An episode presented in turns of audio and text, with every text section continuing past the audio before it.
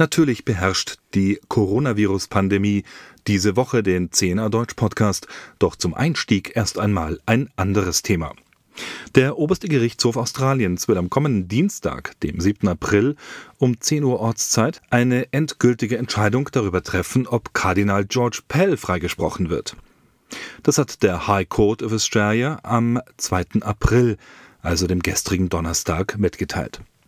Die Richter unter Chief Justice Susan Kefo werden dann die letztgültige Entscheidung in einem Fall treffen, der als Affäre Pell in die Geschichte eingehen wird, ja bereits eingegangen ist, ganz egal, wie die Richter letztlich urteilen.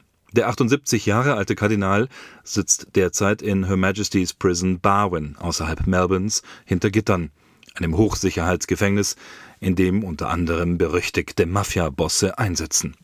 Zuvor war er monatelang in Einzelhaft. Insgesamt ist der ehemalige Finanzchef des Vatikans und Berater von Papst Franziskus bereits seit über einem Jahr Häftling, nachdem ihn ein Geschworenengericht des sexuellen Missbrauchs zweier Chorknaben für schuldig befand. Pells Anwalt Brett Walker argumentierte vor dem High Court, dass der ehemalige Erzbischof von Melbourne und später Sydney nur deshalb im Gefängnis sei, weil zwei Richter am Berufungsgericht von Victoria mehrere juristische Fehler gemacht hätten, die wiederum dazu führten, dass sein Berufungsantrag überhaupt abgelehnt wurde. Wenn auch in Canberra die Richter diesem Argument am kommenden Dienstag zustimmen, dass also begründete Zweifel angemeldet sind, dann wird Pell aller Voraussicht nach sofort freigelassen. Alternativ kann der Fall auch an das Berufungsgericht in Victoria zurückverwiesen werden, wovon die meisten Beobachter, darunter auch der Melbourner Juraprofessor Jeremy Gans, nicht ausgehen.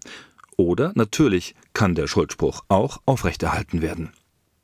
Wie auch immer das Gericht entscheidet, die Affäre Pell wird die Gemüter weiter erhitzen. Warum? Das erklären wir diese Woche auf zehnerdeutsch.de. Und fest steht auch, dass ein kirchenrechtliches Verfahren der Glaubenskongregation in Rom, bereits im Februar 2019 wurde es angekündigt, immer noch aussteht. Der Vatikan wartet die Entscheidung der weltlichen Gerichtsbarkeit ab. Mit Spannung schaut die ganze Welt natürlich auf ein anderes Thema auch diese Woche. Die weltweit sich rasant ausbreitende Lungenkrankheit Covid-19 und ihre Auswirkungen auf alle Bereiche unseres Lebens, auch das der Kirche. Im Vatikan fliegen die Fahnen auf Halbmast als Zeichen der Trauer und der Verbundenheit mit den Opfern und Betroffenen, für die Papst Franziskus jeden Morgen die heilige Messe feiert. Zu den Erkrankten gehören mittlerweile auch mindestens zwei Kardinäle der katholischen Kirche. Der Generalvikar von Rom, Kardinal Angelo de Donatis, war der erste. Er liegt in einer römischen Klinik. Der Gesundheitszustand des 66-Jährigen sei stabil, trotz eines Fiebers, heißt es dazu vom Heiligen Stuhl. In einer Botschaft wandte sich de Donatis an die Katholiken seines Bistums Rom. Er sagte, ich zitiere, ich vertraue mich dem Herrn und der Unterstützung des Gebetes von Ihnen allen an, liebe Gläubige der Kirche von Rom. Ich lebe diesen Moment als eine Gelegenheit, die mir die Vorsehung gibt, um die Leiden so vieler Brüder und Schwestern zu teilen. Ich spreche mein Gebet für sie, für die gesamte Diözesangemeinschaft und für die Einwohner der Stadt Rom. Der zweite erkrankte Kardinal ist Philippe Ouedraogo aus Burkina Faso.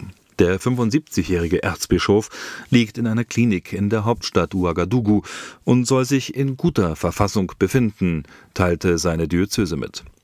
Das Coronavirus hat sich nach Angaben des African Center for Disease Control auf dem Kontinent in mindestens 47 Ländern mittlerweile verbreitet. Wie auf anderen Kontinenten wurden zahlreiche Ausgangsbeschränkungen verhängt, um die Ausbreitung wenigstens zu verlangsamen. In mehreren Nationen wurde zudem die öffentliche Feier von Gottesdiensten untersagt. Dieses Schicksal hat auch die einzige katholische Kirche in Afghanistan ereilt.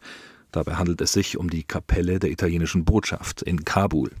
Seit Montag wird keine heilige Messe mehr öffentlich gefeiert in ganz Afghanistan. Auch die anderen Sakramente wie Beichte und Krankensalbung sind dort, wenn überhaupt, nur noch sehr begrenzt verfügbar durch einen einzelnen Priester vor Ort. Auch in Afghanistan hat der Coronavirus mittlerweile erste Todesopfer gefordert. Aber Wie geht es Gläubigen, die in Deutschland an Covid-19 erkrankt sind? Welchen Zuspruch können sie haben? Rudolf Gehrig, Chefkorrespondent für das deutschsprachige Europa bei CNA Deutsch, hat recherchiert. Die Fastenzeit ist in diesem Jahr eine besondere. Wer hätte gedacht, dass wir ausgerechnet auf den Empfang der Sakramente verzichten müssten, zumindest mehr oder weniger. Doch seit aus der Fastenzeit die Corona-Zeit geworden ist, stehen wir vor vielen neuen Herausforderungen. Natürlich, es gibt zahlreiche Möglichkeiten, die heilige Messe wenigstens am Bildschirm mitzufeiern. Die geistige Kommunion ist eine von vielen Möglichkeiten, dem Herrn auch in dieser Zeit ganz nahe zu sein. Doch wie sieht es mit den anderen Sakramenten aus? Taufen, Erstkommunionsfeiern und Firmungen sind vorerst verschoben worden. Trauungen stehen ebenfalls auf der Kippe, können teilweise nur im kleinsten Kreis stattfinden. Nicht zuletzt musste sogar die Bischofsweihe des ernannten Bischofs von Augsburg erst einmal verschoben werden. Immerhin, es gibt vereinzelt noch die Möglichkeit zur Beichte, selbstverständlich nur unter Einhaltung aller nötigen Hygienemaßnahmen. Die Bischofskonferenz in Österreich hat deshalb schon einmal vorsorglich von der Osterbeichte dispensiert. Doch was ist mit dem Sakrament, das in der Aufzählung immer erst am Ende kommt? Was ist mit der Krankensalbung? Man könnte meinen, dass die Krankensalbung gerade in der jetzigen Zeit eine Hochkonjunktur erleben müsste. Doch einige Bistümer tun sich überraschend schwer damit, dieses Sakrament gerade jetzt den Gläubigen näher zu bringen. Generalvikar Klaus Winterkamp hat für das Bistum Münster gestern beispielsweise ein Corona-Update des Generalvikars veröffentlicht. Darin teilt Winterkamp unter anderem mit, die Krankenkommunion und auch die Krankensalbung sollte zwar unter Berücksichtigung der Hygienevorschriften weiterhin gespendet werden, jedoch seien Corona-Patienten von dieser Regelung ausgeschlossen. Zitat das heißt, insbesondere den alten und kranken Menschen, sofern keine Corona-Erkrankung vorliegt, kann auf Wunsch die Hauskommunion gebracht werden, unter Beachtung der Hygienevorschriften. Auch das Sakrament der Krankensalbung kann auf Wunsch im häuslichen Umfeld gespendet werden, sofern keine Corona-Erkrankung vorliegt. Zitat Ende. Auf Anfrage von CNA Deutsch erklärte eine Sprecherin des Bistums am heutigen Freitag, dass es der Bistumsleitung ein großes Anliegen sei, Seelsorge unter den jetzigen Rahmenbedingungen weiter zu gewährleisten. Dabei sei der Eigenschutz ebenso wie der Schutz anderer zu beachten und die Verbreitung des Virus möglichst zu unterbinden.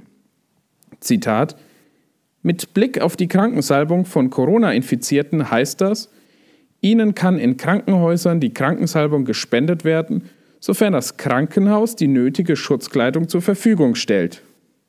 Das Bistum weiter, wenn es Corona-Infizierten so schlecht geht, dass sie die Krankensalbung empfangen, dürfte es sich in der Regel um Menschen handeln, die im Krankenhaus liegen. Die Krankensalbung im häuslichen Umfeld wäre nur zulässig, wenn auch dort Schutzkleidung getragen werden würde. Zitat Ende. Tatsächlich befinden sich nach Angaben von Mitarbeitern eines Corona-Notfallzentrums die meisten Infizierten jedoch nicht im Krankenhaus, sondern innerhalb der eigenen vier Wände. Wie lange das momentane Verbot von öffentlichen Gottesdiensten noch Bestand haben wird, ist übrigens ungewiss. So wurde am heutigen Freitag bekannt, dass beim Bayerischen Verwaltungsgerichtshof ein Eilantrag gegen das Verbot religiöser Zusammenkünfte im Freistaat eingereicht wurde. Auch in Hessen ist bereits ein ähnlicher Antrag gestellt worden. Mit dem Antrag in Bayern soll eine vermittelnde Lösung gefunden werden, betont der Antragsteller. Gerade in Zeiten der Pandemie sei die Religionsausübung für viele Menschen ein wichtiges Anliegen.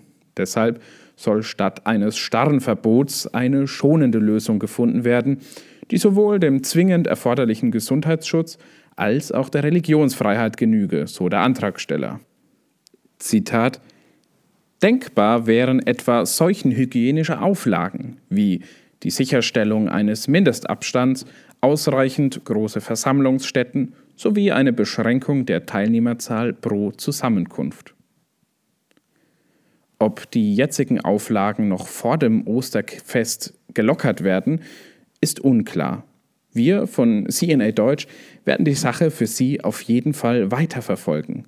Bis dahin informieren wir Sie auch weiterhin über alle Vorgänge der katholischen Kirche im deutschsprachigen Raum und in der Weltkirche. Besuchen Sie uns dazu auf unserer Internetseite unter www.cnadeutsch.de. Vielen Dank, Rudolf. Das war der Zehner Deutsch Podcast am Freitag, dem 3. April 2020. Mein Name ist Anjan Christoph Wimmer. Ich wünsche Ihnen einen guten Einstieg in die Karwoche. Wir hören uns.